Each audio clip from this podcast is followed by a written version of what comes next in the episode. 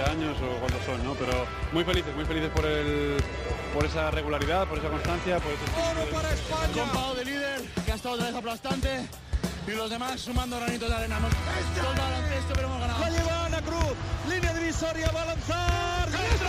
¡Dentro! ¡Dentro! Se me ha parecido la Virgen y, y nada, muy contenta. Me volví loco el primer día que pisé la cancha, no me volví loco. Dije que venía esto, la puta. Lo dije, ¿eh? Dije que venía esto. Bienvenidos, Onda Ceronautas, al sexto capítulo de la tercera temporada de Cuatro Cuartos. Muchas veces nos perdemos en las estadísticas, como se pierde un submarinista en el océano. No está de más sumergirnos en ellas siempre y cuando sepamos bucear encontrando el arrecife de coral.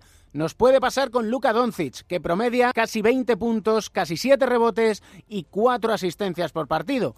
Nos sumergimos en la historia de la NBA y solo encontramos a tres leyendas como Oscar Robertson, Magic Johnson y Michael Jordan con esos números. Si nos zambullimos un poco más en el océano de los números, encontramos a Margasol como el rey del rebote en Memphis y no precisamente por los enfados que se coja. Y si seguimos indagando y nos recreamos en el fondo del mar, pues veremos que es el máximo anotador, el segundo en asistencias, el primero en tapones, el jugador con más minutos en la historia de la franquicia. Es decir, convivimos con la historia de nuestro baloncesto. Y puestos ya a recorrer el Pacífico, Golden State Warriors es el mejor equipo de la NBA, pero ¿lo sería sin Stephen Curry? La respuesta creo que es no. Con Curry el balance es de un 80% de victorias. Sin él apenas llegan al 50% y su influencia es incluso mayor desde que está Kevin Durant en el equipo. Es decir, no hay neopreno que quita el frío si no está uno de los Splash Brothers. Y es que en sí, Golden State se congela sin Steph. Sergio García de Peiro da las últimas indicaciones. Balón al aire. Comienza el partido. El baloncesto se juega en cuatro cuartos. David Camps.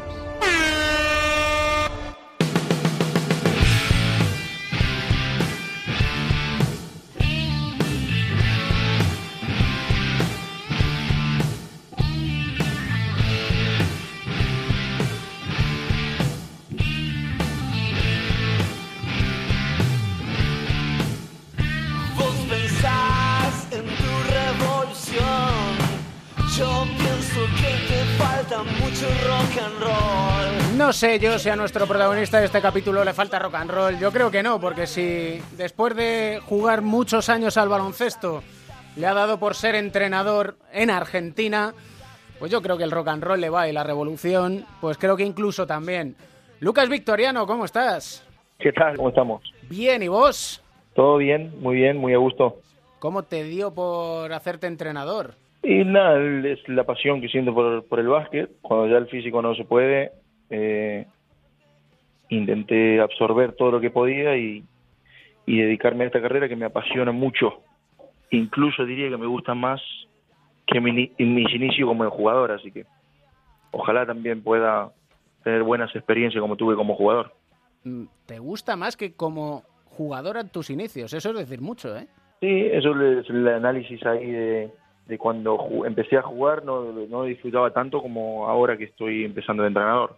Empezaste en Argentina, luego aquí en el Real Madrid. Bueno, has estado en el Real Madrid, en Lleida, en Girona, en el CAI Zaragoza.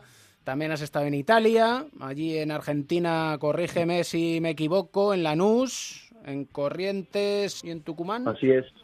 Sí, sí, sí. Como entrenador en Estudiantes Concordia y ahora en Regatas Corrientes. Así es. Y de momento, ¿cómo se da la cosa? Bien, bien, la verdad que muy buenas experiencias. El, hace tres temporadas fui asistente de un gran entrenador que Silvio Santander, a un club que se llama Quinza en Santiago del Estero. Tuve la posibilidad de ser primer entrenador ya el año pasado y tuvimos una temporada impresionante e increíble con un equipo muy humilde, muy austero, que pudimos jugar dos finales internacionales, que fue maravilloso, así que y este año ya en un club un poquito más ambicioso, pero con también con un sentido de, de querer cambiar de los últimos años, eh, tratar de reforzar el crecimiento de los jóvenes que tenían y con un presupuesto mucho más bajo que los años anteriores, pero con ganas de un proyecto a largo plazo. De tu trayectoria en Estudiantes Concordia, aquí en Onda Cero y en Cuatro Cuartos, tenemos muy buenas referencias por un pivot rocoso él, bueno, en sí es un, es un buen amigo, como David Doblas. Sí, exacto, exacto. Pude el año pasado eh, llevarlo a mi equipo, eh, hacerlo conocer la Liga Argentina, porque la verdad que él también tenía muchos vínculos con Argentina, le gustaba venir a pescar, es amigo de Camerich y siempre creo que tuvo esa espina de, conocer Argentina más profunda y sobre todo jugar la liga, así que eh, aceptó una propuesta que era a priori arriesgada, pero que al final salió de una manera muy buena. Debe de haber salido muy buena porque, mira, escucha. Hola Lucas, ¿cómo andas? Pues bueno, me han dado la oportunidad de, de saludarte, así que la aprovecho. Cuando me lo han dicho, pues sí, lo primero que me venía a la cabeza era todas las experiencias que hemos tenido la temporada pasada, que fue increíble. Todos los viajes, los partidos, llegar a finales. Bueno, hacía mucho tiempo que no disfrutaba tanto jugando a básquet y nunca me olvidaré, la verdad.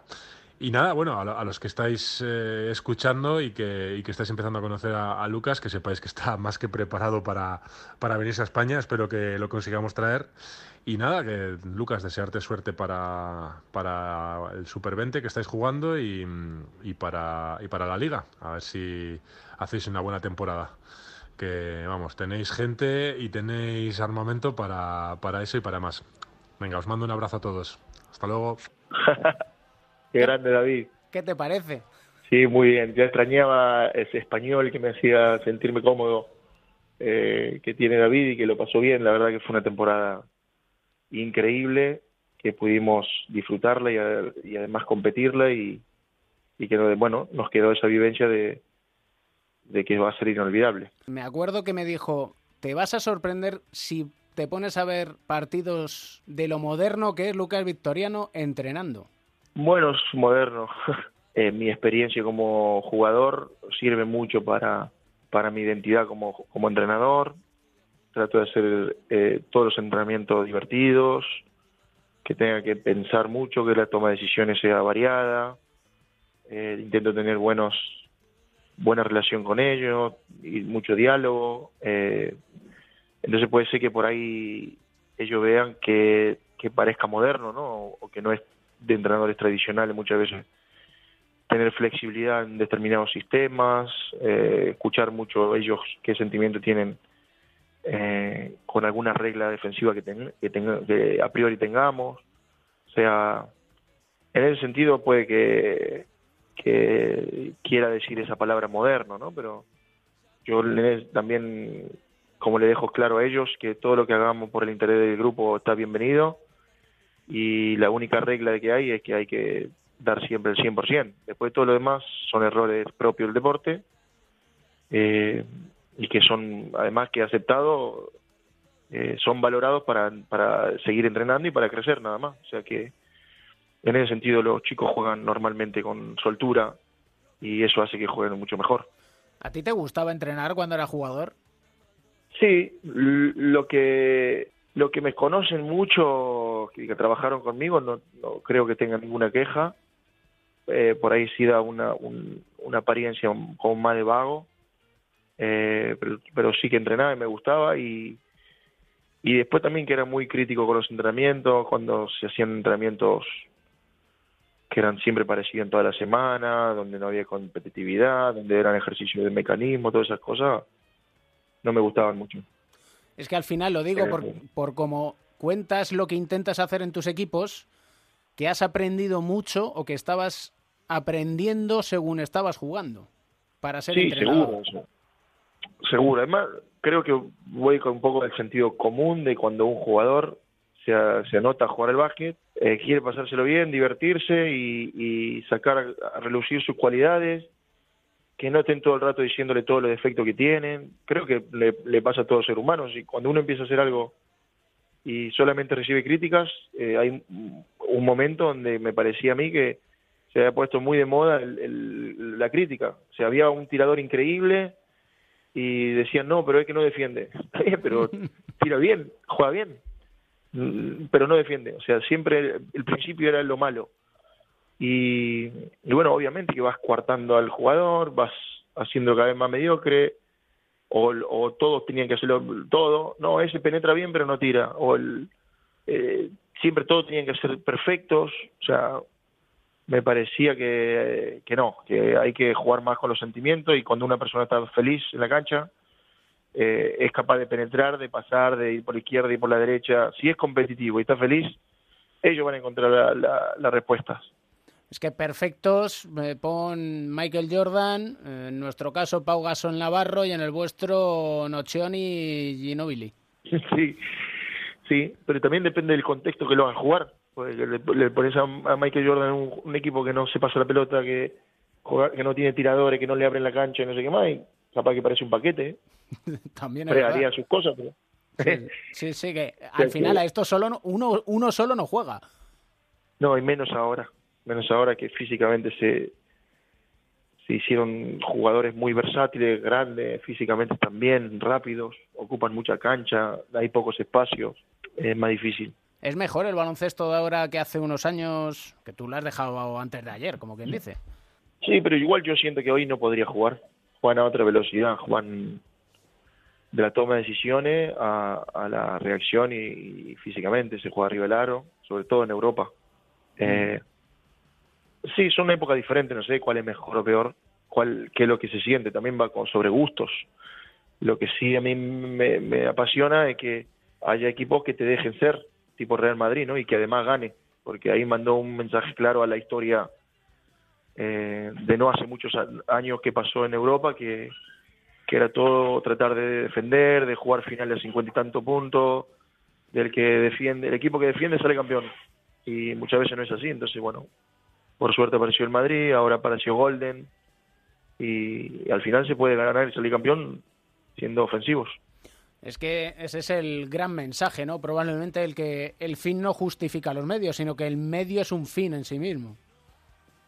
Exactamente, además hay que también ver el material, o sea, tampoco hay que ser un loco de una filosofía y decir, no, todos mis equipos van a jugar así, porque depende de los jugadores que tengas, la mayoría de veces heredan equipos y otras veces se arman. Bueno, cuando se arman es un poquito más fácil jugar a una filosofía que uno tiene, pero cuando hereda uno se tiene que adaptar a, al, al material que tiene. Entonces, no hay una, una- un librito donde "Ah, este te hace ganar, pero sí hay sobre gustos. Y los míos obviamente van hacia que el jugador se sienta cómodo, se sienta feliz y para eso yo creo que tienen que, que ser mucho más cuidado, con menos órdenes y obligaciones y un poquito más de, de responsabilidad y de libertad. Pero bueno, son maneras de ver el, el deporte. Tú conoces bien al, al Real Madrid. eh, desde aquí tenemos algunos una perspectiva respecto al equipo de Pablo Lasso, y es que es un equipo que ya ha marcado una época. De estos equipos que uno dice legendarios, ¿allí Sí. cómo lo veis? Sí, sí, sí. No, es así. Además, marcó una tendencia de por donde iba el básquet europeo. Ha roto contra, contra una inercia de, por ejemplo, los entrenadores yugoslavos, duros, eh, eh, entrenamientos militares y todo lo demás. O sea, tuve posibilidad de ver a Pablo muchas veces entrenar. Entrena muy bien, muy serio, eh, muy meticuloso. Tiene todo lo de un gran entrenador, pero da libertades y, al final sus equipos juegan con esa libertad, con su talento a disposición del grupo y se sacan partido y agarró un, un envión en donde cada equipo jugador que llega sabe que puede tener su momento y no sabe cuándo, entonces tiene que estar preparado. Y hoy que una plantilla de 15 o 16 jugadores, o estás preparado o no jugás. O sea que el jugador quiere estar preparado, entonces entrena mucho, compite mucho y está siempre a disposición de lo que el entrenador disponga. Creo que en ese sentido hoy el Madrid es una potencia y, y bueno, ha dejado por suerte otro otra manera más de, de salir campeón que no sea la de jugar a 53 puntos. Y con un terremoto como Facu Campazzo, que han sabido tener paciencia para que explote.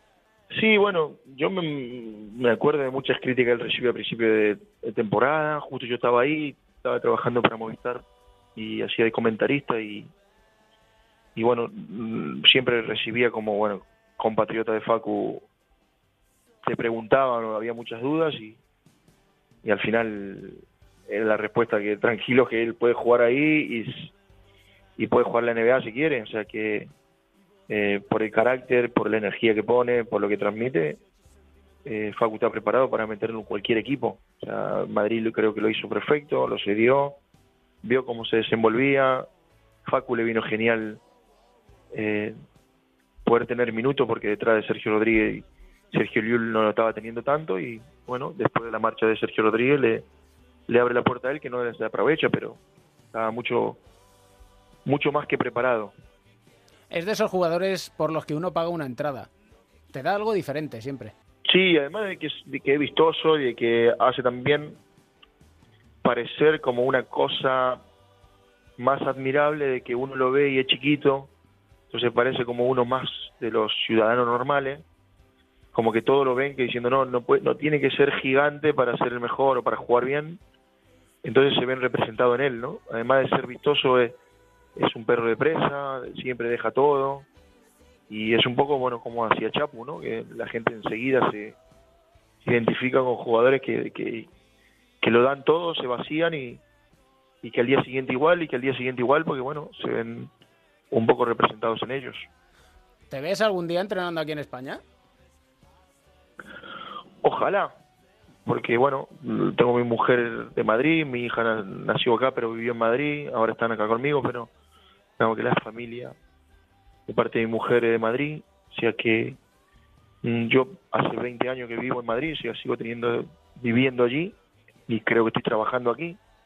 Entonces, mm, no, no sería descabellado eh, que si recibo una oferta me vaya, pero no es una una obsesión ni nada por el estilo. No, no estoy pensando en qué es lo que pasará la próxima temporada. Tengo demasiado acá con pensar en día a día de, de nuestra Liga Nacional que está muy bien, muy pareja y, y que bueno, nos hace trabajar muchísimo porque hay muchos partidos consecutivos. Fíjate que incluso no hace mucho te veía como ayudante de Lazo. Digo, pues es que pega. Sí, puede, pero también al ser eh, Pablo un exjugador, creo que, o por lo menos yo, ¿no? Intento hacer un cuerpo técnico donde tenga otra visión, eh, por ahí diferente a la mía, eh, de entrenadores, por ejemplo, que no hayan jugado a nivel profesional, pero que sí sean un poquito más eh, estratégicos o que tengan otra, otro punto de vista. Entonces así nos complementamos. Por ahí sería mejor para un exjugador ser asistente de un entrenador que no ha sido jugador profesional para que exista ese contraste. Pero bueno, es una idea mía. eh, él tuvo a, a Santabac de asistente y, y le fue muy bien, así que eh, no, no, estaría mal si recibe una oferta del Madrid, pero fíjate como te decía antes, eh, muy eh, concentrado en, en, en, mi temporada acá y bueno, después ya veremos dónde me, me lleva el destino. Eso es cierto, porque ¿quién te iba a decir a ti que ibas a jugar con la selección argentina, con la generación dorada, que ibas a jugar una final de un mundial, como en Indianápolis? Oye, vaya aquella, yo no sé si lo habláis entre vosotros, aquel partido contra Yugoslavia, yo lo intento mirar desde el punto de vista argentino y todavía se me revolvería un poquito el estómago. no lo hablamos, pero bueno, ahora salieron, bueno, además del libro del Chapu, salieron un par de documentales de la generación dorada y, digamos que reflotó el tema. Es difícil de entender un final así, fue por ahí injusto porque el equipo había jugado muy bien durante el Mundial. De hecho para mí fue el, el equipo que, me, que, mejor vi jugar.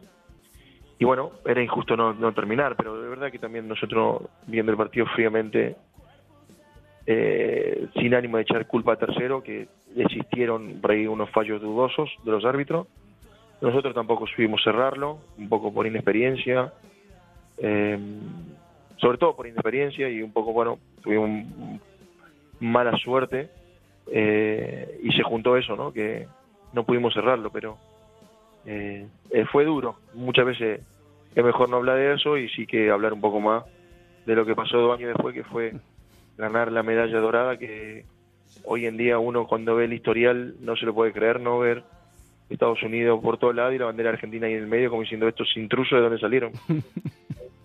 Total, con ese canastón de Ginóbili Sí, sí, sí, fue increíble porque además, bueno, parecía como que era una revancha y, y a partir de ese, esa palomita se empezó a soñar con, con una medalla que al final tuvo que ser dorada, o que pudo ser dorada. Eso hubiera sido una bonita final España-Argentina, pero fíjate por dónde que nos cruzamos con Estados Unidos. Bueno, en fin, eso no voy a hablar porque es que también... Tiene... También duele. Oye, una cosa y una curiosidad para ir acabando ya esta, esta charla. ¿Tú como jugador veías al entrenador como un bicho raro y ahora te ves mirando al jugador y dices, pues sí, somos bichos raros? No, no, no, no. no. Tuve buena relación con los entrenadores y, y como jugador hice tontería que, que hoy como entrenador obviamente lo ve diferente. Y después también si empezás a retroceder en algunas cosas, entender muchas decisiones que en su momento de jugar no la entendía. Eh, pero no, no, no, es verdad que ser entrenador es eh, por ahí la persona más apasionada de, de los staff o de los movimientos de clubes, ¿no? Porque están 24 horas pendientes. Y no hablo de ser entrenador principal, hablo de ser entrenador. O sea, por ejemplo, Chus Mateo es un entrenador que le toca ser asistente de Pablo, pero es un entrenador como Paco. Son entrenadores y están 24 horas al día pensando en básquet. Y bueno, eso conlleva su sacrificio, la dificultad de tener familia, los viajes. Se hace muy difícil, por eso también existe esa soledad, ¿no? Que le llaman bicho raro, pero es verdad que muchas veces el entrenador tiene una soledad difícil de explicarla, pero que existe. Eh, acabamos siempre con una recomendación musical, una canción que nos alegre el día. Pues a ti no vamos a ser menos, Lucas. Pues mira, eh, cuando estaba en, en Lleida lo, lo ponía, cuando estuve en Zaragoza también, así que para, para nostalgia la voy, a, la voy a recomendar, que es La mano de Dios de Rodrigo, que es una canción dedicada a Diego Maradona. Pues aquí suena de fondo La mano de Dios. su familia ayudar. A la verdad es que se van los pies, ¿eh, Lucas? Sí, sí, es impresionante esa canción. Espero que hayas estado tan a gusto como nosotros. Sí, muy a gusto, muchísimas gracias. Aquí tienes tu casa en cuatro cuartos. Un abrazo fuerte. Abrazos, saludos a todos. Rego de gloria este suelo.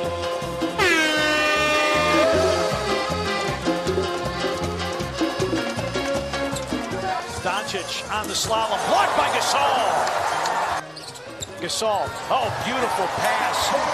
Conley running the baseline free and ties the game at 76. Gasol, yes! And the Grizzlies, their largest lead of the game. Por ser el mejor, por no venderse jamás al poder, enfrentó.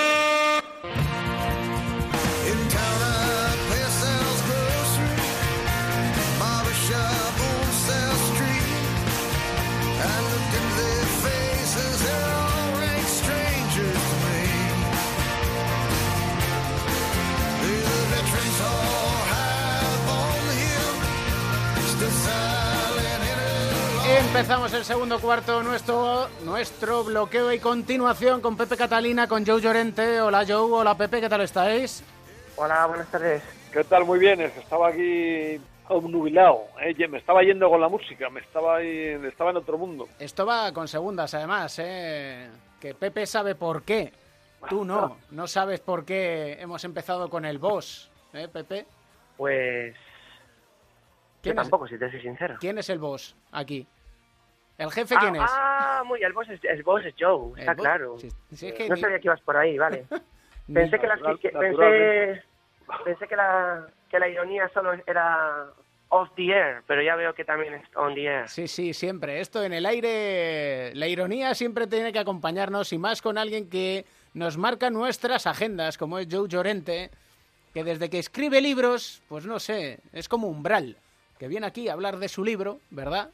Fíjate si estará pendiente solo de su libro que ha permitido que digas tu voz en vez de jefe, que yo diga off the air en vez de fuera de, del directo. O sea, imagínate el ajetreo que se trae.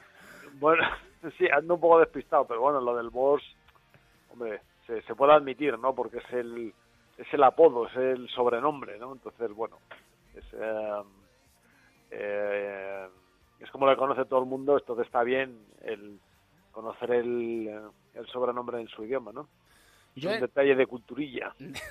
y de cultureta, que decimos aquí en Onda Cero también. Ah, bueno, es verdad. No, ¿Eh? si no lo quería decir porque no, es verdad. ¿eh? Precisamente esta mañana he estado con Rubén Amón, fíjate. Fíjate tú, y estará en la presentación de Vitamina X también, el libro Probablemente, de Joe Llorente. probablemente.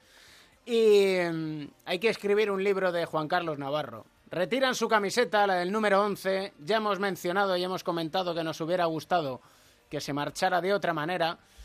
Pero bueno, nunca es tarde si la dicha es buena. Pues no, la verdad es que, nunca es tarde si la dicha es buena y, y todo lo que sea intentar enmendar eh, lo que ha sido no el final deseado, aunque hay pocos finales deseados, ¿no? Cuando un jugador tiene que, que abandonar la práctica deportiva de lo que más ama, ¿no? Como es el baloncesto y que ha sido su pasión y afortunadamente su profesión durante tantos años. La verdad que ese debate que tenía que haber sido interno, pero que trascendió a la superficie de la opinión pública y de los medios de comunicación principalmente, pues no fue no fue bonito, no fue decoroso. Eh, se tenía que haber planificado de otra manera. Ya lo hablamos eh, hace un año, eh, recuerdo perfectamente cuando estábamos entre esa tesitura ¿no? de, si seguir un año más o no seguir un año más. Hablamos de la temporada pasada, es decir, la que ha concluido, y, y había dudas ¿no? de cómo tenía que hacerlo. Él decidió jugar ah, de acuerdo con el club, pero una vez que, que se veía que no iba a funcionar o lo anuncias a mitad de la, la pasada temporada y el jugador tiene la oportunidad de poder ser reconocido en la mayor parte de las pistas de Europa y de la liga endesa que hubiera visitado o bueno o ya te hubieras obligado no habiendo hecho eso alargarlo un año más y, y que hubiera hubiera sido así. Yo creo que, que esa, esa gira ese recorrido no de reconocimiento hubiera estado muy bien. Y no quedarnos con lo de eh, sí él quiere seguir pero en el club no le dejan que ha sido un poco como casi te han obligado a dejarlo a pesar de ese contrato vitalicio que le han podido hacer para ocupar otras eh, posiciones dentro de la estructura eh, del club. Pero de cualquier manera, el, domingo es el gran partido, es el Barcelona Real Madrid, que va a tener consigo ese homenaje y reconocimiento y retirada de la camiseta. Y bueno, pues tendremos que quedarnos con eso, nos quedaremos con el fondo y no con las formas. Bueno, estoy, de acuerdo con todo lo que ha dicho Pepe y me da me da a mí la impresión que este tipo de situaciones hay que hay que tratarlas eh, a medio plazo. Los finales se ven venir. Eh, yo creo que hay mucho tiempo para prepararlo. Yo creo que incluso con años de un año, dos años de antelación ya se puede ir preparando el terreno y ah, bueno. eh, evitar, ¿no? Sobre todo para evitar que al final los eh, eh, las despedidas empañen un poco las relaciones y también la figura del que tiene que pasar por ello, ¿no?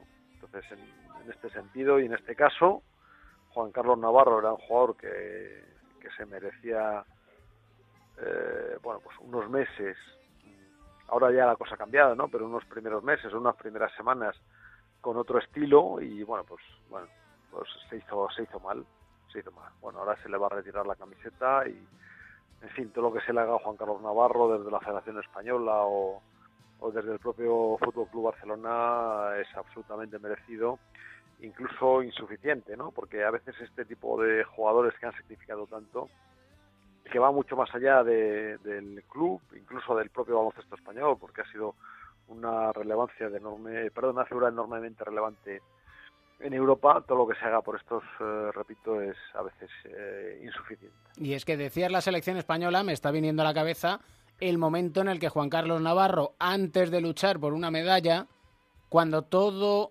el equipo lo sabía, anuncia, y lo hizo aquí en Onda Cero, que dejaba el baloncesto en cuanto a la selección. Y es que no hablamos de un jugador cualquiera, no, es que estamos hablando de uno de los más grandes con mayúsculas, es que están Pau y él. Sí, la verdad que, eh, Bueno, de, esa yo- generación, de esa generación del 80, perdón, yo, yo creo que ellos dos fueron los más icónicos, ¿no? Los, y, y los que eh, cuando estuvieron eh, en su esplendor marcaban las diferencias, tanto en el campo como de liderazgo fuera de él, ¿no? Eh, luego ya Navarro con un físico mucho menos favorecido para un deporte tan atlético como el baloncesto, que le ha dado una importancia eh, pues muy grande en los últimos años a la, a la fortaleza física, pues Navarro se fue quedando, aparte de las lesiones que él ha ido sufriendo, que esas ya no las quiere uno. Pero sí, sí que es verdad que estamos hablando de unos grandísimos. Y a mí lo que decía antes yo, y sin querer desviarme del tema, es verdad, es, a mí me invita también a una, a una reflexión, ¿no? para todos, en las que quizás eh, habría que, que, aprender, a ver, que habría que tener una especie como de, de, de, protocolo de actuación cuando llega la hora de, de, tomar una decisión con un jugador tan grande que solo ha jugado en, en, en un club y que pues eh, llega al final de su carrera. Eso creo que habría que tener alguna manera de, saber gestionarlo porque acaba afeando un poco la situación y no es y no se lo merece ni ni, la, ni el ni el propio jugador ni su carrera ni hasta el propio club donde él ha militado. Sí, sí, por supuesto. Y bueno, lo que quería decir yo que en un deporte de equipo y con, con tantos buenos jugadores es muy difícil destacar a nadie. Sea, no, yo creo que a veces es injusto por parte de los medios de comunicación porque hay determinados jugadores que han tenido mucha importancia en momentos concretos y hay otros que a lo mejor no aparecen tanto que, también la han tenido, ¿no? Y bueno, pues al final cuando tú miras el currículum de, eh, de estos dos grandes que has citado, pues seguramente sin muchos de los otros pues no hubieran logrado nada.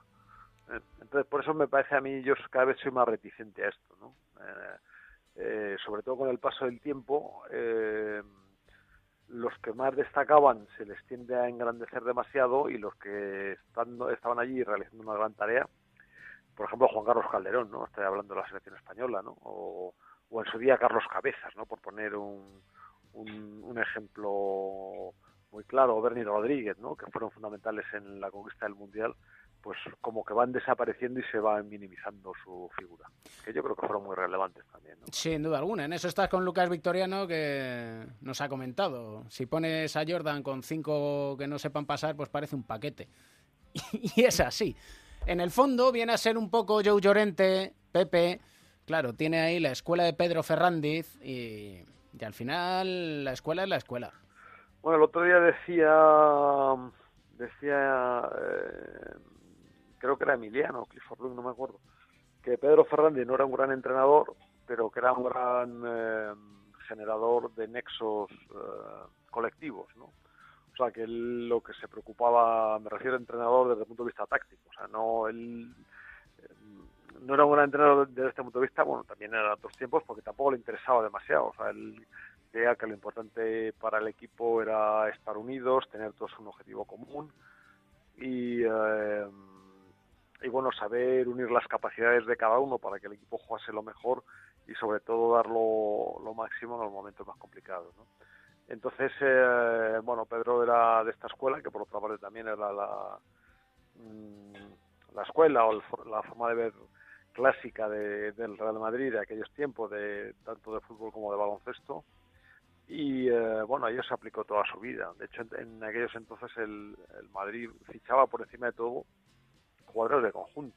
O sea, no era muy raro que el Madrid fichase una estrella de estas que destacaba y que no, el Madrid fichaba gente que encajase en, en su espíritu de, eh, de competición y en la eh, filosofía de vida del club. Pues eh, lo que te deja son ese tipo de personas relevantes en el mundo del baloncesto eh, con una mente y una mentalidad diferente que, que marcaron época y al igual que en Estados Unidos pues hablan de, de sus entrenadores también de, relevancia, de referencia, de los que siempre se va a hablar y, eh, y de los que se hablará, eh, pase el tiempo que tenga que pasar, eh, pues yo creo que en, en España tenemos a la figura de, Pedro Ferrandi, por toda la, toda la peculiaridad y singularidad que ha tenido su personalidad y todo lo que ello ha supuesto para la evolución del baloncesto.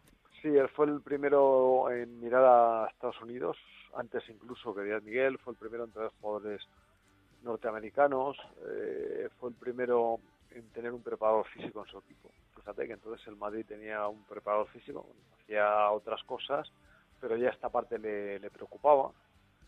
Y, um, y también pues eh, el, eh, digamos que Madrid se, se preocupaba mucho del aspecto, del aspecto emocional de, de los jugadores, ¿no? Entonces eh, tenía una visión muy muy moderna de un desarrollo de, un equipo. Solamente quizá le hubiera faltado un psicólogo para cubrir la, el aspecto más eh, mental ¿no? de los jugadores, pero en conjunto él eh, iba siempre con un paso por delante de. ¿no? Él tuvo, tuvo una, iniciativa en Alicante de crear el baloncesto en la calle. Eh, no me recuerdo, no recuerdo ahora cómo lo llamó, pero vamos, antes de que existiesen los 3x3 y tal, él creó una especie de baloncesto callejero, en, incluso el ayuntamiento era el que ponía el balón, se pusieron eh, canchas en la, en la calle para que fuera el, el personal allí, ¿no?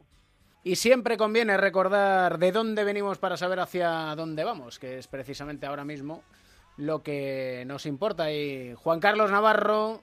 Qué bien pues, hablas, David, ¿verdad? qué bien hablas. Hay veces que tengo hasta momentos de inspiración. Me baso en el jefe y en la vitamina X que tenemos siempre para el día a día. Un placer, señores, como siempre. A sus pies, don David. Igualmente, un abrazo. Hasta la próxima. pero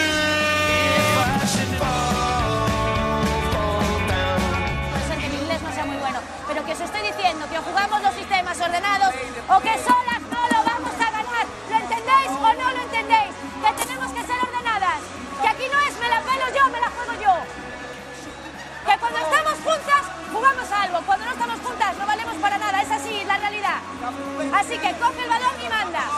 Y quiero que tiréis, claro, quiero unos contra unos, claro, pero cuando hay situaciones claras, no llego y me la pelo, pero ¿qué mierda es esta?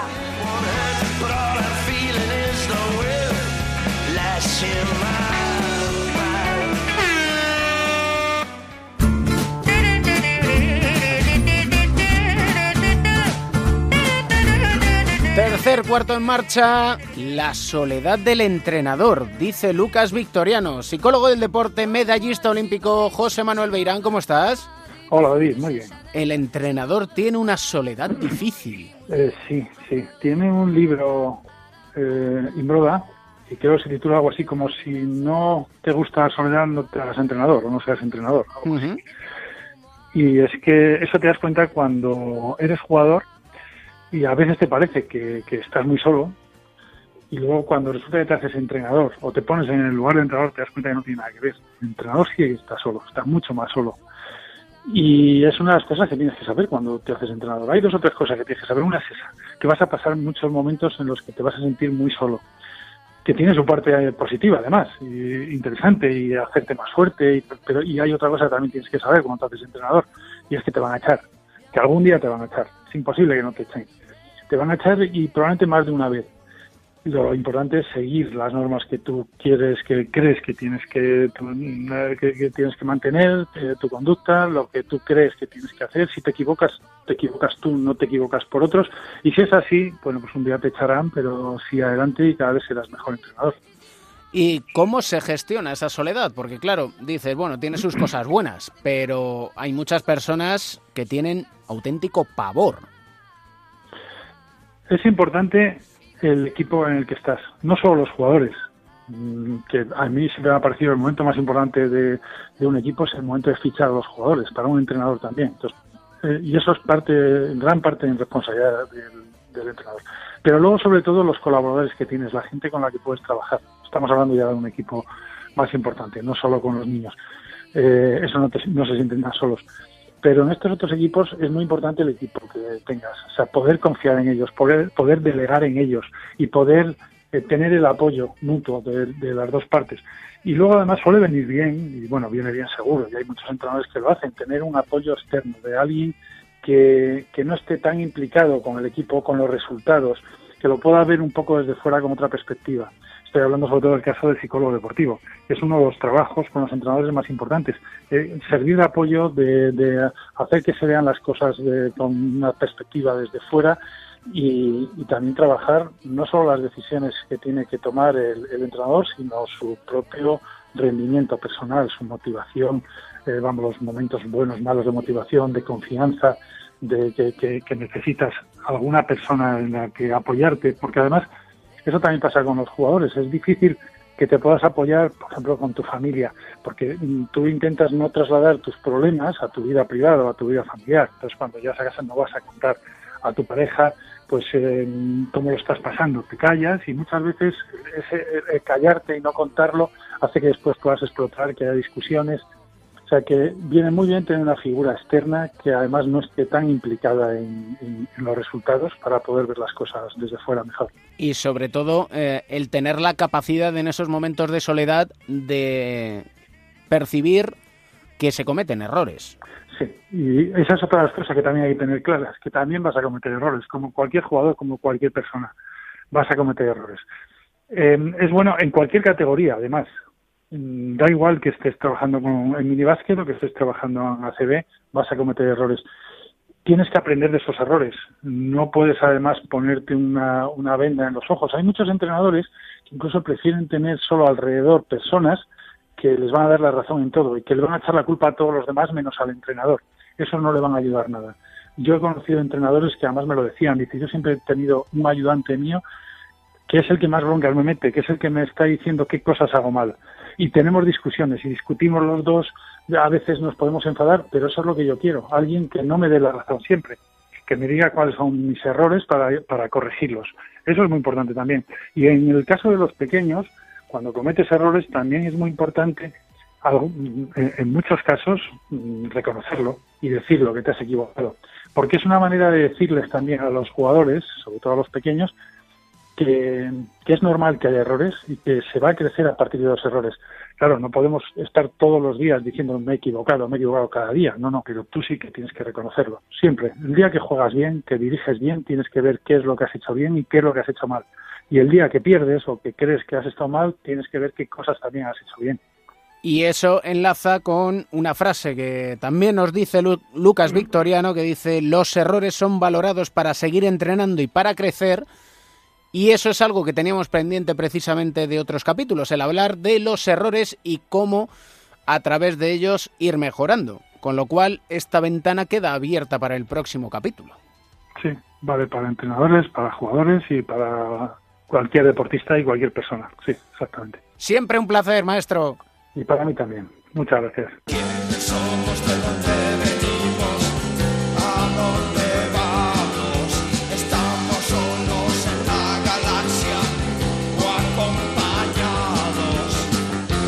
Gallego de Pro Melotero, ¿cómo estás? ¿Qué pasa, Cans? ¿Cómo andas? ¿A dónde vamos? Dice Siniestro Total y según te miro digo, ¿a dónde vamos? Aquí al lado, a la esquina. Aquí, ¿no? Al colmado de la esquina. O sea, mira, ahí, ahí no, no ves. Colmado Hong Kong, ¿lo ves, no? Al ladito. Al ladito. Ah, vamos. pues hasta Co- Hong Coges el, do- el línea 12 y hay y en un- tres paradas. Tres paradas. En un momento, hasta Hong Kong nos vamos. Te traigo hoy a uno de los grandes entrenadores del baloncesto español. Un hombre que lleva ya años fuera de España buscándose la vida. Un hombre que yo creo que merecía mejor suerte y que merecía estar en uno de nuestros banquillos. Pero la vida es así, ha tenido que buscarse la vida. Cans, Edu Torres. Don Edu, ¿cómo estamos? Hola, ¿qué tal? Muy bien, hombre, un placer hablar con vosotros. Igualmente, en eso un buen amigo que es David Doblas siempre dice y me dice, oye, muchas gracias por acordarte de los que estamos, de los forajidos. Digo, pues hombre, faltaría más. Y Edu, bueno, desde que te fuiste allí por huracanes de Tampico, ¿eh? Mm. han pasado unos años ya, Sí. ¿eh? Han pasado unos años, sí, sí. No, eh, la verdad es que suscribo las palabras de, de David.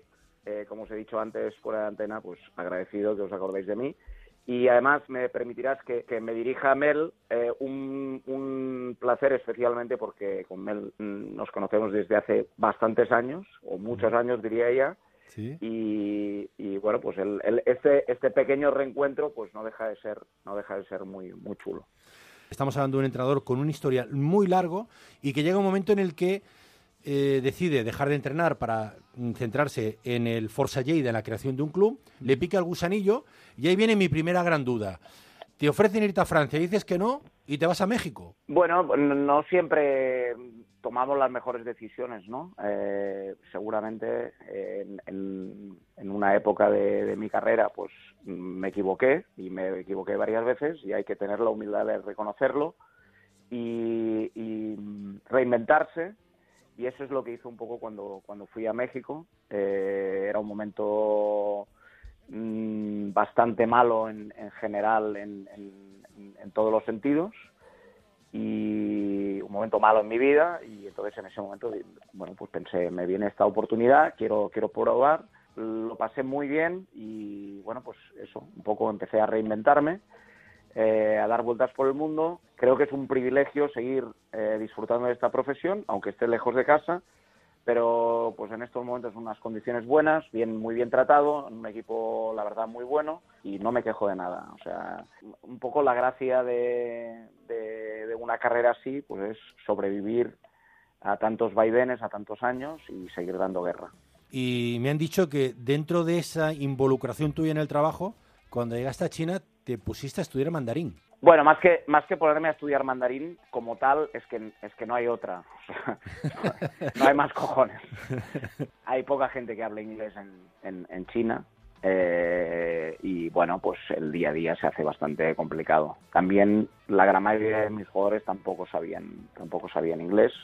Tenía un traductor que, bueno, pues pues muchas gracias al traductor, pero tampoco era el hombre más implicado del mundo, entonces bueno, pues había que espabilar, ¿no? En Hong Kong se habla otra variedad del chino, que es el cantonés. Cantonés, sí. Y es, eso ya es un poco como la euskera, ¿eh? Como la euskera. Palabras O sea, mayores, ¿no? Sí, palabras mayores, sí, sí. Muy, muy, muy difícil. El mandarín al lado del, del cantonés es, es una broma. O sea que, bueno, sí, aprendí bastante. ¿Qué ha cambiado en Edu Torres eh, de antes de toda esta experiencia por Sudamérica, por Asia, ahora?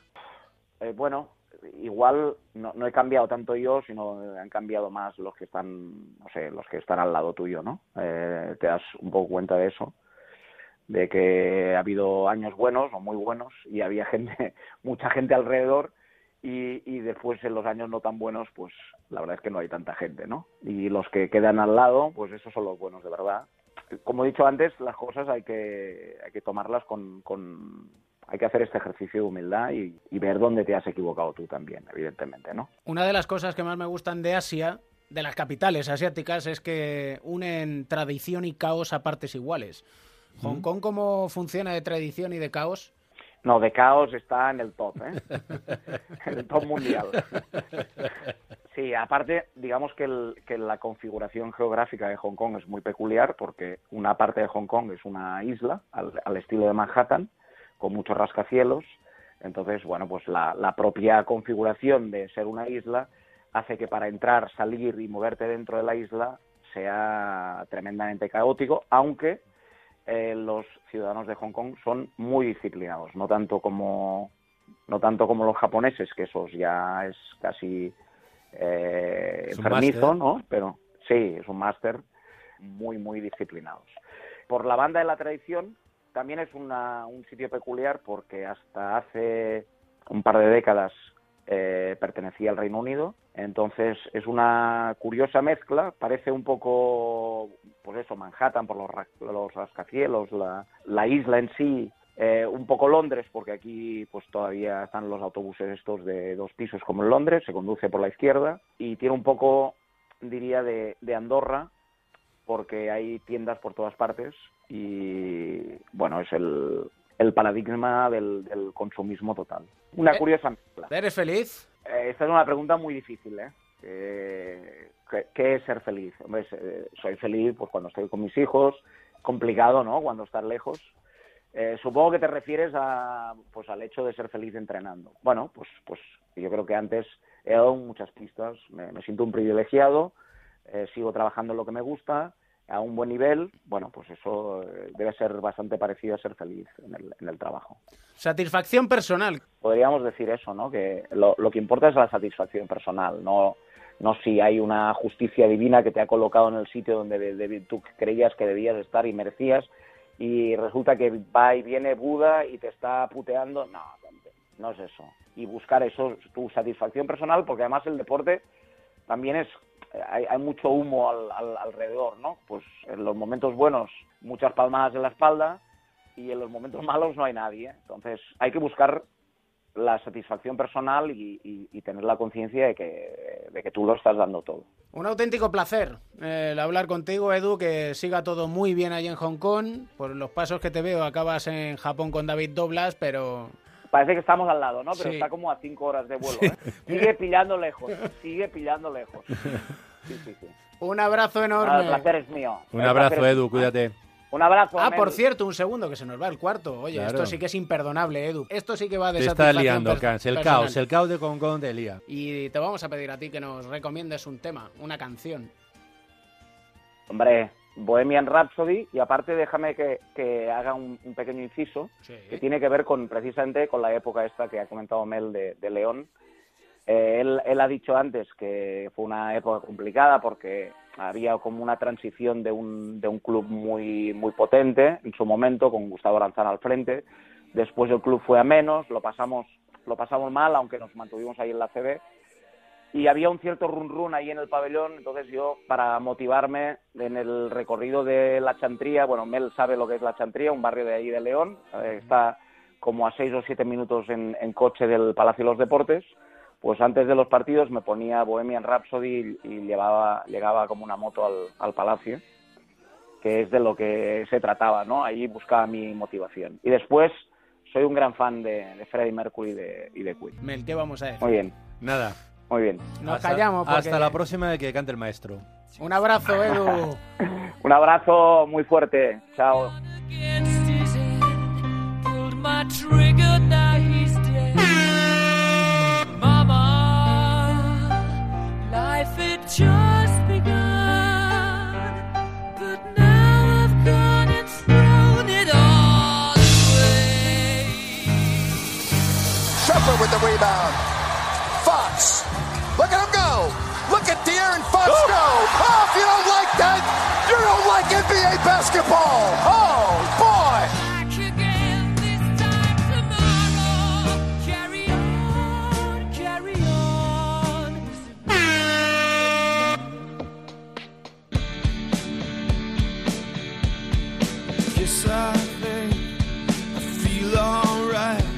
Miami, Bean Sport, Nacho García, ¿cómo estás?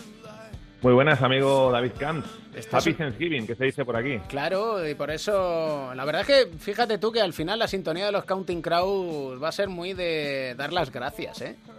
Te sigue, te sigue valiendo para esta semana, yo Sí, creo. A lo sí, mejor sí. para la próxima te propongo ya algo así con un ukelele o algo más. Pero, pero Ah, esta semana te sigue saliendo. El ukelele, me gusta. Me gusta mucho ese sí.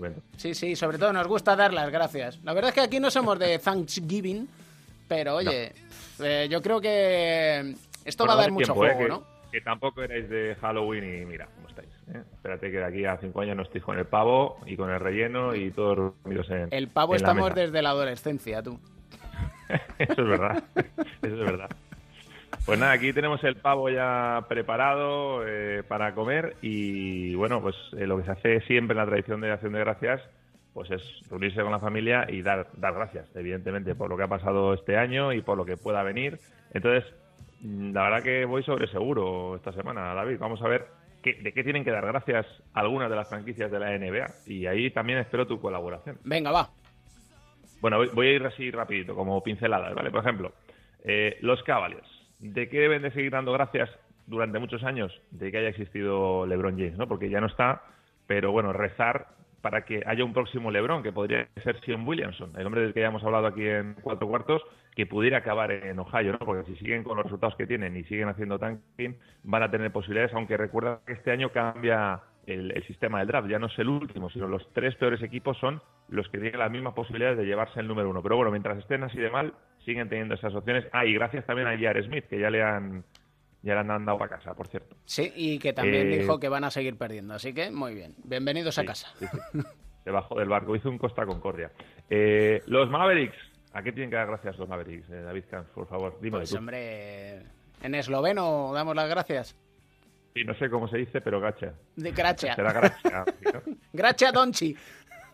Luka Doncic, si, si todo va como debe, tiene un jugador franquicia para, para una vida, ¿no? Este año ya está en 19.2 por partido, de puntos hablo, es el mejor rookie y camino va de, de ello. Eh, los Nuggets va un poco por ahí también. Eh, yo esto diría más gracias a los colaboradores inesperados, ¿no? Los eh, Nikola Jokic, Montemorris, el propio Juan Hernán Gómez, ¿no? Que han hecho pues que, que sin tener un gran nombre como eh, plantilla, como jugadores, pues sí que es verdad que hoy Denver es un equipo a tener en cuenta. Es verdad que no están tan bien como en el arranque, pero, pero están bien. Eh, los Hornets yo creo que le deben de dar gracias también a Kemba Walker, que qué temporada de Kemba Walker. Son los mejores eh, números de, de- su carrera. Quizás todavía puedan mejorarse, pero de momento, en el año en el que llegaban eh, los Parker, Batum y, y Borrego eh, para dirigir desde el banquillo, bueno, Batum ya estaba, eh, bueno, pues ahí está Kemba Walker, ¿no? el que ya estaba allí con, como líder de, de anotación de la NBA, 29.6 por partido, sobre Curry, sobre eh, LeBron, así que también hay que dar gracias por eso. Los Warriors, por que se recupere, que den gracias que se recupere ya Stephen Curry, porque los números hablan por sí solos, David, 10-2 con Curry, 2-4, cuatro derrotas en seis partidos sin Stephen Curry, al final se acaba, se acaba anotando. Eh, tengo más nombres propios, los Rockets, los Rockets están dando gracias seguramente porque ya se ha ido Carmelo, ¿no? Sí. Ahora empezarán seguramente a parecerse más al año pasado. Y podemos ir dando gracias también a que gracias a las comunicaciones aquí vamos a hacer un 3 en 1, que decía aquel, porque... Trash talking. Hay que dar gracias al trash talking de Pereiro. Hola Pereiro. ¿Qué tal, chicos? ¿Cómo estáis? Muy buenas. ¿Habéis visto la intriguita? Eh, como... He, pu- he puesto en Google con curry, sin curry y pone pollo al curry sin nata. 40 y 449 recetas caseras. 7 recetas para saborear la magia del curry. Cuerpo, mente... Va, luego me sale la multa de Durán. Yo creo que ya me he desviado, ¿no? Ahí ya te, has- te has ido un poco. Y ya, ni qué te digo, si ya lo juntamos con el papá de Mateo Edusel, ¿cómo estás? Vamos Eh, ahí. ¿Qué tal? Muy buenas. ¿Dónde estabas? Aquí al quite, esperando vuestra No, no, llamada. al, No sé, quite, no al- al- sonaba. al quite no estabas. A los tres os digo una cosa, hay que dar gracias por la existencia de Kyrie Irving, que se te ha olvidado, Nacho, Sí. porque menos mal que aparte Esos que nos recuerda que la Tierra ojos. es plana y ya no es redonda, Sobre todo, sobre todo por eso, ¿no? sobre todo por eso, porque Plutón quizás existe, es que dice que en la NBA no se defiende. Y es verdad, hombre. eso- esos ojitos de haber trasnochado el día anterior siempre. ¿eh? Qué maravilla, tío. ¿Qué tenemos de trash talking ha hoy, dicho- Pereiro? Ha dicho algo que llevamos sabiendo todos desde hace décadas, ¿no? sí. ¿Lo de, lo de los ojitos o de la Tierra plana? ojitos, lo de los ojitos. Eh, a ver, tengo eh, la cronología de Kevin Durant en la última semana. Eh, por cierto, por completar lo que ha dicho Nacho. Eh, Los el- Lakers, ya, no, no, ya vas a no, no, por lo no, tuyo. no, no. Lo de los Lakers es muy obvio, ¿no? A lo que tienen que dar gracias. Este pues sí, eh, a, a este, ¿cómo se llama? A Mick Capchap, que lo hizo súper bien en los años que, que estuvo. Qué desastre, qué asco de tío. Eh, a ver, el, eh, lo miré ayer y es verdad que no sé si lo llevo a comentar con David o no. Eh, 240 y, no, 275 a 47 con Curry en el campo, 22-22 sin él en el campo en las últimas cuatro temporadas. No está mal, ¿eh? O sea, es un equipo de mitad de tabla sin él, con los jugadores que tiene y eh, los Super Warriors de aquellos 73-9 que luego no fueron campeones con, eh, con él en la cancha. Pero fuera de esto, cronología de Kevin Durant en la última semana. Discute con eh, Green por la jugada aquella de los Clippers. Eh, acto seguido, sancionan a Draymond Green dentro del equipo con 127.000 pavos. Después de eso, sale la transcripción de lo que dice cuando entra a la cancha diciendo eh, por esto es por lo que estoy fuera. Cada uno empieza a especular, le ponemos la camiseta de los Lakers, después va a Dallas, Doncic se ríe en su cara de él y de todos los Warriors, eh, discute con un aficionado eh, al que llama estúpido, le meten 25.000 pavos en los Warriors y ahora dice que no tiene ningún problema con Green y que eso no va a influir en su futuro. Pues si todo esto es cierto, eh, la verdad es que eh, nosotros dejamos todos cuatro cuartos, inventamos cinco cuartos. Eh, Shell, la temporada que viene, es director de comunicación del Madrid. Nacho viene aquí para presentar el programa de éxito de España y Cam se va de jefe de prensa de Garbajosa, la Federación Española de Baloncesto. O sea, pues, ya por contar historias, ya a mí Pero ¿y que por me... qué le deseas tan mal a, a nuestro querido Garbajosa? No, es que era lo único real que me sonaba, el resto ya era todo un poquito más complicado. Vamos a ver que nos escucha. O sea, que Bueno, le ha dado oye, ahora mismo, está con bueno, la taquicardia. Pues le ahí. mandamos un besito a Jorge. Sí, señor. A mí ponme a presentar la voz el año que viene, ¿no? no. Oye, se- Ojo, mientras eh, que no sea... eh, escucha, que nos tiene que ir bien eso, ¿eh? Oye, y Que Nacho, que, hecho haga una cosa, ahí, que, que sea Nacho el que se sienta en esos asientos así Imagínate, tú. del futuro y que le Que dé al salgo yo, salgo, salgo yo imitando a Rosalía allí, malamente, tal. Y yo, y que le haga pa. Y venga, pa, mí lo quedo, sí, señor. Y Yo agarro el el- asiento y me voy a mi casa, ¿eh? Me voy bajo el brazo y me voy. Ah, por, por cierto, casas de apuestas, eh, Durán a los Lakers temporada que viene 2 a 1. O sea, casi se ¿Goles paga. de? ca- casi, no, o sea, casi se paga menos eh, que gane el Madrid en casa un partido del Bernabéu, ¿eh? O sea, yo no digo nada, ¿eh? En fin, y en el Oye, ring- un momento, ¿Qué? un momento. El último trash talking. Quiero saber la opinión de Pereiro de lo que está pasando en Washington. Ah, está... muy bien. Es verdad. Está muy... es, como, es como vender un supermercado entero. O sea, cuando le pones al Zara la palabra Tara detrás. Y empiezas a decir, bueno, llévense las tallas grandes, esto que está por el suelo también se vende, pues nada, pues es lo mismo que ha pasado el otro día. Han cogido y han dicho, bueno, los ponemos todos a la venta. El que quiera que venga y que pregunte. Oye, por cierto, ahora que decía eh, Nacho lo de los Hornets, eh, parece que Charlotte es el que más quiere a Bradley Bill, ¿no? Pues no sería mala ya para completar eso, ¿eh? Desde luego. ¿Con Kemba? Sí, Tendría muy buena pinta, Charlo, joder, desde luego. desde luego. Hombre. A John Wall no sé por qué me da que no lo quiere nadie, ¿eh? Hombre, más que nada porque tiene que cobrar 169 millones de dólares Pero, hasta el pero, 23. ¿qué, pero ¿qué es eso? Vamos, si estoy aquí sentado en billetes ahora. ¿Tendrá, ¿Tendrá algo que ver esto que está pasando en Washington con que siga Donald Trump como presidente? Pues ¿Se va a igual, de Washington? desde luego. No digas mucho Donald Trump, a ver si Sí, te va a investigar te a- el fantasma. el Me acaban de intervenir FBI. la tú. línea, me acaban de intervenir la línea ahora mismo. Sí, sí. El rincón de Mateo también tenemos que dar gracias a todos los que donan médula, a los que con un simple pinchacito. Yo ya estoy fuera del círculo ese, ¿eh? Sí, señor, sí, Eso señor. es. Estamos todos como donantes de médula, Edu. Sí, hay que recordar a la gente que es muy fácil, Pereiro lo sabe, es un pinchacito de sangre, vas a formar parte de un banco mundial de donantes y si algún día eres compatible con alguien, pues te, te llaman para terminar ese proceso de donación por aféresis, que no es más que estar donando sangre durante un par de, de horas mientras te ves un partidito de la NBA y en tu, en tu tablet y disfrutas del trash talking de, de Pereiro. Hemos de decir un trash talking respecto a la cabeza de Edu Sell y sobre todo a su memoria. Nos manda un mensaje que dice, Etuan Moore, que no se me olvide. Y de repente dice, a ver si recuerdo por qué dije yo Etuan Moore. Eso, eso ha sido impresionante. O sea, Y ahora la pregunta del millón es, ¿te acuerdas, Edu? Sí, sí, sí. sí, eh, sí, bueno, no sé. Vamos, si te acuerdas. Sí, me, me acuerdo. De, tomé un par de notas, no las encontraba por qué era, y fue a raíz de uno de los partidos que, ha hecho brillantes, ¿no? En Yo la que- libreta, ¿no? Sí. Ah, vale, vale. Eh, para mí una de las causas eh, responsables de, en la sombra de- del gran inicio de temporada de, de Nueva Orleans, que viendo la que se lió con la salida de Cousins, etcétera, y los años así un poco turbulentos que han llevado, pues no parecía que iban a estar en las posiciones en las que, que estaban. Se trata de Tuan Moore, que es un jugador de nombre impronunciable y que representa el resurgir del pelícano, ¿no? A mí contaban en, un All-Star de, de Nueva Orleans, aquel que jugó la bomba Navarro, me explicaron por qué los Pelicans se llaman los Pelicans, y es porque el pelícano se- re- significa y refleja el resurgir, ¿no? De, de- una especie que está pasándolo mal, ¿no? Y sobre todo después de aquel desastre del, del Katrina. Pues aquí está Tuan Moore, compañero de, de Nico Mirotic, que, que tuvo un inicio bastante complicado en, en la NBA, pasando por Boston, Orlando, Chicago, un traspaso. Llegó a, a pasar por Europa en aquel lockout y un jugador que, que firmaba por los Pelicans por 34 millones, que es una auténtica pasada, sobre todo teniendo en cuenta que es el sueño americano de, de, de, de dónde viene él, ¿no? De, de una de las zonas más conflictivas de Estados Unidos, en East Chicago, en Indiana. Él cuenta que, que, que- que en su infancia la pasó viendo balas pasar, apuñalamientos en la calle, mucho, mucha droga, mucha droga, mucha cocaína, mucho crack. Y él eh, se metió en problemas de- desde pequeño, con 13 años. Él recuerda, en una entrevista en Slam, eh, recordaba que fue su punto de inflexión. Él se metió en un jaleo entrando en un gimnasio eh, a los 13 años, la policía le detuvo, le puso unas esposas y él le dijo en ese momento que tenía dos opciones, o dedicarse al mundo de la calle o intentar ser alguien de provecho.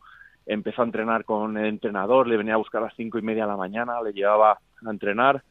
Se hizo un hombre de provecho y mira, ve, ahí está en, en, la, en la NBA y yo creo que eh, haciéndolo muy bien. Y él, él cuenta una frase que dice que, que si él superó aquellos años en la calle, que, cualquier, que puede superar cualquier cosa y, y, y es verdad es. espectacular. Y tal cual. Además, y por eso, nuestro querido Mateo nos recomienda la canción semanal de cierre, que además hoy es... Yo tengo una cosa para contar por encima de la canción, ¿eh? Bueno, Venga, venga, va, primero la canción. No la estropees, Pereiro. No, no, no, ya verás.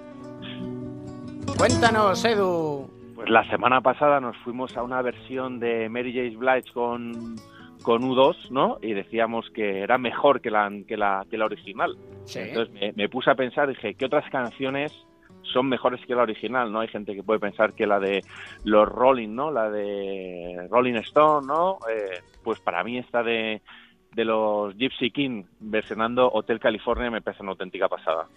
Y buah, qué momento este del gran Lebowski, que ya sé yo por dónde tira Pereiro. Bueno, vamos allá. Eh, ¿Cómo se hace un buen curry? Dos cucharadas de comino molido, dos cucharadas de cilantro molido, dos cucharadas de curcuma, media cucharadita de pimienta de cayena, media cucharadita de semilla de mostaza y media cucharadita de jengibre molido. Lo complicado de todo esto es leerlo sin equivocarse, ¿eh? no hacerlo. Y sobre Oye, todo... ¿y tú, tú- tú- tú sabes cuál es la casa de donde se rodó la, eh, la película de, Ye- de- del Gran Lebowski? Es la casa de James Goldsmith, que es el aficionado número uno de la NBA, este que va con un sombrero súper extraño, Sí. siempre acompañado por chicas despampanantes. Eh, yo, yo tuve la oportunidad de hablar con varias veces con él en Estados Unidos y aquí en España en el, en el Eurobasket y ya entonces me, me comentó que, que filmaron en su casa el, el Gran Lebowski y bueno, que también hacen allí desfiles Los de billetes también. Sí, sí. Y un personaje que va sin atuendos... No como tú, Cam, es que eres un blanco o negro, simple. Vamos, es que lleva unos colorines, es de extravagante. Vamos, es lo que viene a ser un nota.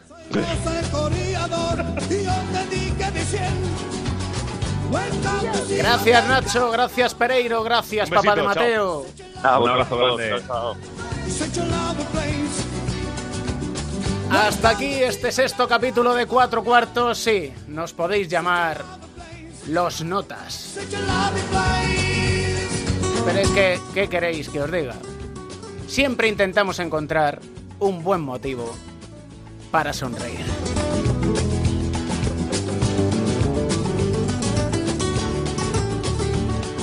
El baloncesto se juega en cuatro cuartos. David Camps.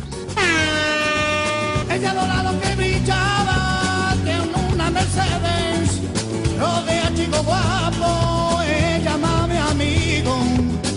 cuando va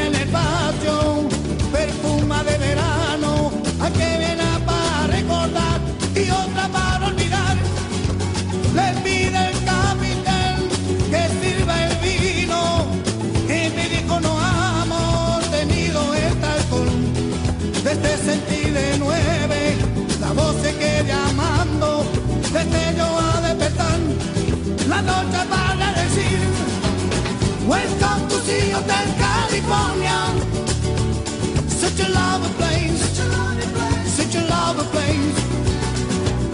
Welcome to the Hotel California, such a lovely place, such a lovely place, such a lovely place. En el espejo en el techo, champán en el hielo. Y ella dijo, somos todos prisioneros, por propia voluntad. A los cuatro principales hacen su siesta, atacan a la bestia, pero no la logran matar. Mi último recuerdo, coreasen de la puerta, debía encontrar el camino por donde había llegado. El achendica portero, con eso no recibir. Puede salir cuando quiere, pero nunca de partir. Welcome to Hotel California. Such a lovely place, such a lovely place, such a lovely place. Welcome to the Hotel California. Such a lovely place, such a lovely place, such a lovely place.